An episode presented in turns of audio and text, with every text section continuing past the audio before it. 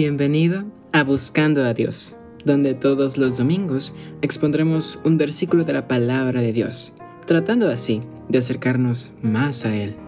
Yo soy Cristian Méndez y el título de esta pequeña reflexión es Los pensamientos de Dios.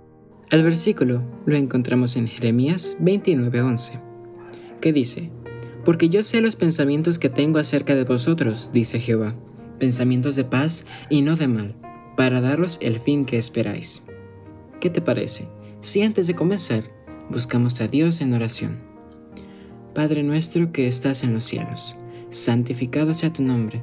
Señor, ayúdanos a comprender esta reflexión, que podamos escuchar tu voz y aceptar tu voluntad en nuestras vidas. Quédate con nosotros en el nombre de Cristo Jesús. Amén. En ocasiones podemos llegar a sentirnos devastados, tristes y sin un futuro. Tal vez nuestros planes se derrumbaron por X o Y razón. A lo mejor nada salió como esperábamos. Tal vez esa amistad que creíamos era de confianza resultó ser todo lo contrario. Incluso puede que las personas que creíamos de valor y que nos querían y amaban resultaron en realidad querer nuestro mal. Sin embargo, aun cuando todo parezca que está patas arriba, cuando nada salió como esperábamos, cuando nuestra vida parece un desorden total sin arreglo. Allí está Dios, para nosotros, para cuidarnos, socorrernos y darnos otra oportunidad. Él no nos deja en el polvo de la miseria, la tristeza, de la deshonra. Él nos extiende su mano cariñosa para levantarnos una vez más. Y en este versículo encontramos una prueba clara de ello. Dios quiere nuestro bien. Él desea que seamos felices a su lado. Tiene el ideal de que todos, todos los humanos, podamos ir con Él a la patria celestial. Y en esta tierra, Él siempre buscará nuestro bien.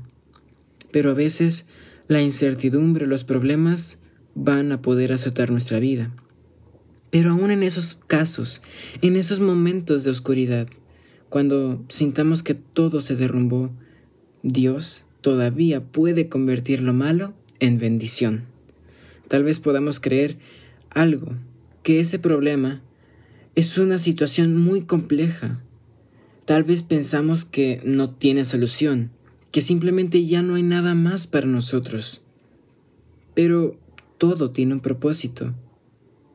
Tal vez ese problema cree en nosotros una virtud que necesitaremos más adelante.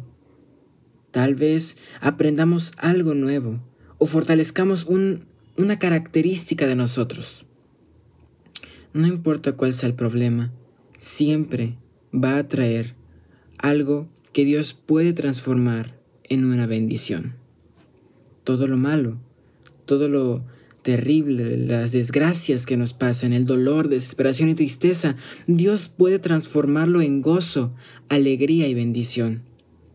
Pero solo podrá hacer esto en nuestra vida si decidimos unirnos a Él y entregarnos por completo a su poder transformador.